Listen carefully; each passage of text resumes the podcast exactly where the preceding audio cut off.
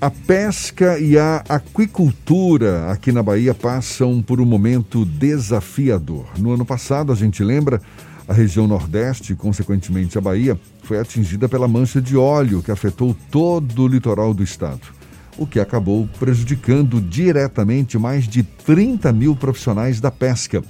Este ano, a pandemia é quem ameaça a saúde física e causa impacto na economia desses profissionais. Quem fala conosco agora, aqui no Isso é Bahia, é o presidente da Bahia Pesca, Marcelo Oliveira, nosso convidado. Seja bem-vindo. Bom dia, Marcelo. Bom dia, Jefferson, Fernando. É um prazer estar aqui nesse programa importante, Isso é Bahia, desses dois veículos aí que são líderes em credibilidade da comunicação do Estado da Bahia. Muito obrigado, Marcelo, por aceitar o nosso convite. Quais são as ações que vêm sendo adotadas para minimizar esse impacto e estimular a pesca, a aquicultura no estado, Marcelo? É, Gerson, você fez um, um, quadro resumido, mais realista, do que enfrentamos em 2019 e dos desafios agora de 2020. É, nós temos, é, com apoio do governo do Estado, evidentemente, tentado apoiar o, o pescador artesanal e medidas compensatórias porque ele foi prejudicado em 2019 com a, a, mancha de óleo, que reduziu bastante o consumo de pescado, e agora em 2020 enfrentamos aí uma retração do mercado consumidor na questão do consumo é, do, do, peixe artesanal e do marisco. E é óbvio que isso impactou a, a, a saúde financeira do pescador artesanal e marisqueiro. O governo do Estado é, adotou aí muitas, muitas medidas, algumas delas através da Bahia Pesca, nós distribuímos, por exemplo, mais de 145 mil máscaras para os pescadores artesanais e marisqueiros aí do nosso litoral e também em todos os municípios que foram atingidos pelo Covid.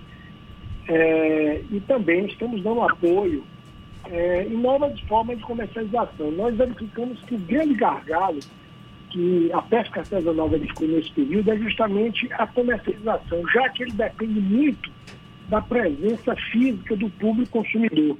Então, estamos vendo cooperativas estimulando é, delivery, é, aplicativos e outras formas de aproximar mais o, o consumidor do pescador artesanal.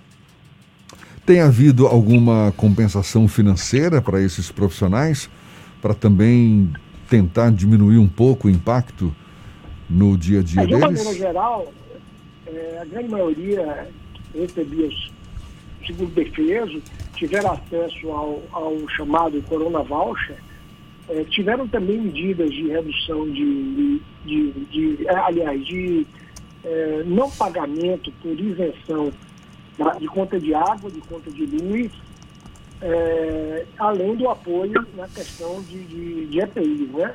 Então, essas medidas foram aplicadas de uma maneira geral.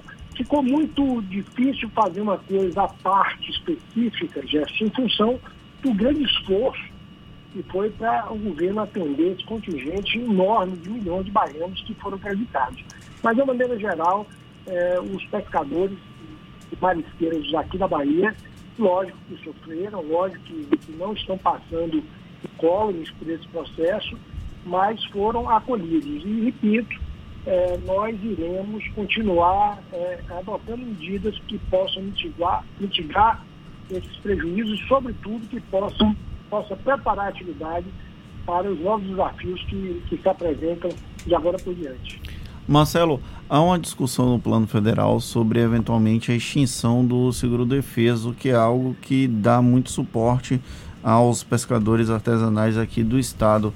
A Bahia Pesca tem acompanhado essa discussão, tem recebido demandas dos pescadores para tentar evitar o fim desse suporte? É, é, na verdade nós tivemos essa notícia recentemente, foi uma, uma, uma ingrata surpresa, né? Ontem mesmo eu me testei nessa rede social, mas é óbvio que nós iremos nos mobilizar, porque isso é uma crueldade com o pescador artesanal marisqueiro. Afinal de contas, nós estamos falando, inclusive, de uma questão que não só tem impacto social, econômico, mas ambiental muito relevante. O seguro defeso é uma, uma ajuda financeira que é paga exclusivamente no período de reprodução de determinadas espécies é para garantir a perpetuidade dessas espécies e que nós não tenhamos a extinção das mesmas nos seus habitats normais.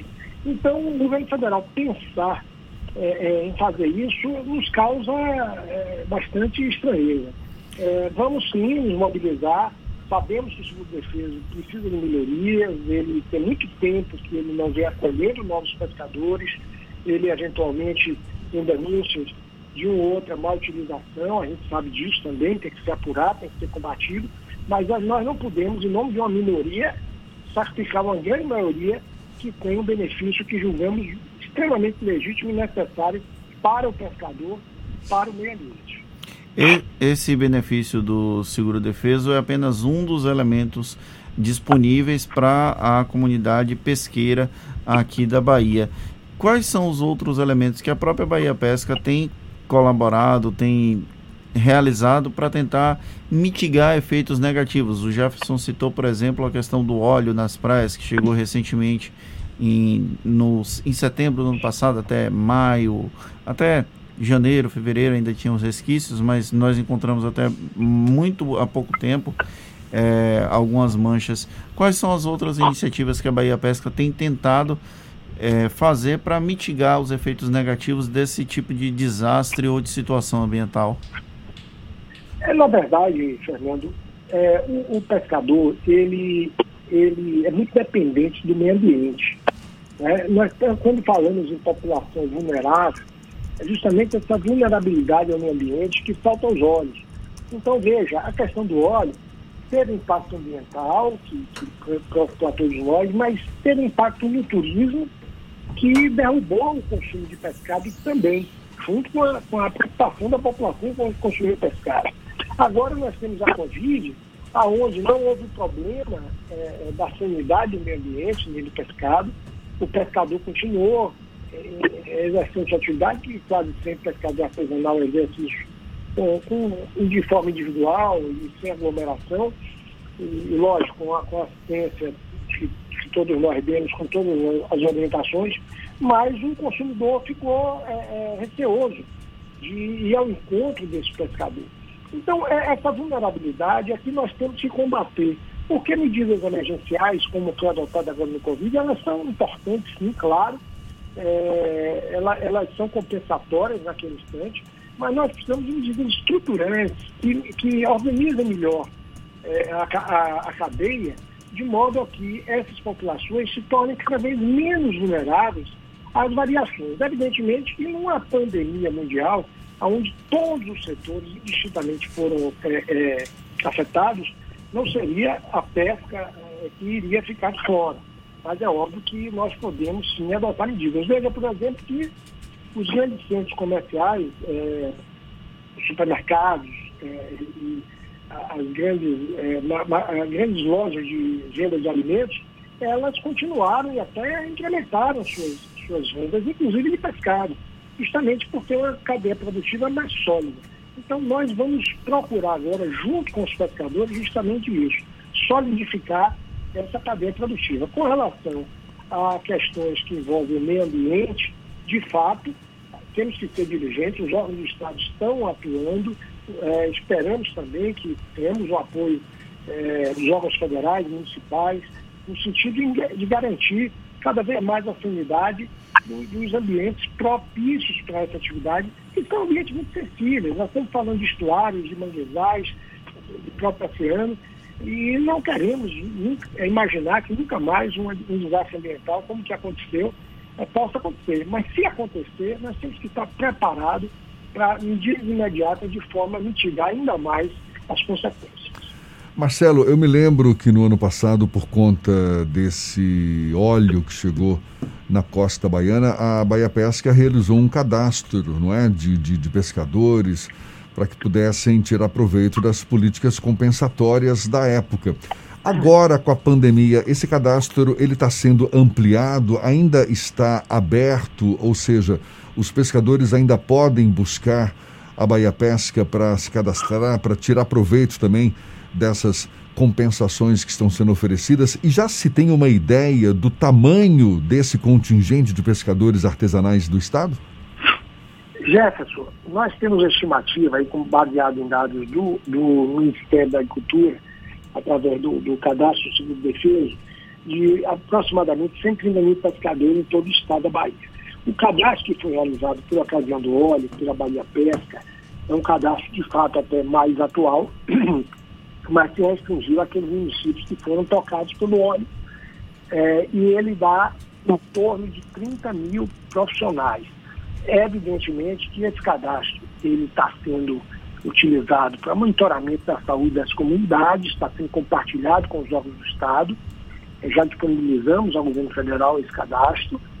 É, e também, agora, por exemplo, na hora de fazer distribuição de, de EPIs, foi bastante útil para nós quantificarmos a quantidade de beneficiários. Enfim, é um cadastro, é informação, é informação atual e que é, é, é, bastante relevante. Em função da importância que verificamos desse cadastro, nós é, tínhamos como projeto fazer ampliação desse cadastro para todo o estado da Bahia, de maneira a atualizar os dados que, que é, o Ministério da Agricultura tem, porém a Covid interrompeu esse nosso, nosso esforço. Interrompeu temporariamente, porque com certeza no futuro iremos retomá-lo para poder concluir essa atividade. Então, nesse momento, os pescadores não estão tendo como se atualizar diante da Bahia Pesca, é isso? É, mas de fato, é, nós estamos sempre abertos, mas de uma maneira geral, essa questão do cadastro desses profissionais, é, do ponto de vista legal, é uma, é uma atribuição da, da Secretaria de Pesca do Ministério da Cultura ele já detém essas informações, é, muito embora precisem atualizar. Eu acho que, assim, além de fazer o nosso, nosso cadastro, se for o caso, nosso grande esforço é para sensibilizar o, o Ministério da Agricultura para que promova essa atualização do cadastro, que já existe, porque seria um grande facilitador e, e iria é, contribuir para dar maior agilidade ao processo. Mas, se não for possível, nós iremos fazer um pouco mais lento, um pouco mais demorado, mas com certeza nós vamos levantar essas informações que serão muito úteis para a definição de políticas para a categoria. Marcelo Oliveira, presidente da Bahia Pesca, muito obrigado pelos seus esclarecimentos. Seja sempre bem-vindo. Até uma próxima e um bom dia, Marcelo. Bom dia, Fernando. Bom dia, Gerson. Quero salientar apenas, né, amigos, que para o ano que vem nós temos aí grandes projetos como, como parques aquícolas serem implantados, tem empresas que estão vindo é, se implantar no nosso litoral e que essas iniciativas, tanto do ponto de vista de produtos da pesca marítima quanto da, da, da piscicultura, prometem duplicar até a produção baiana, garantindo é, a segurança alimentar e aumento de renda para a nossa população. Muito obrigado, excelente dia para todos.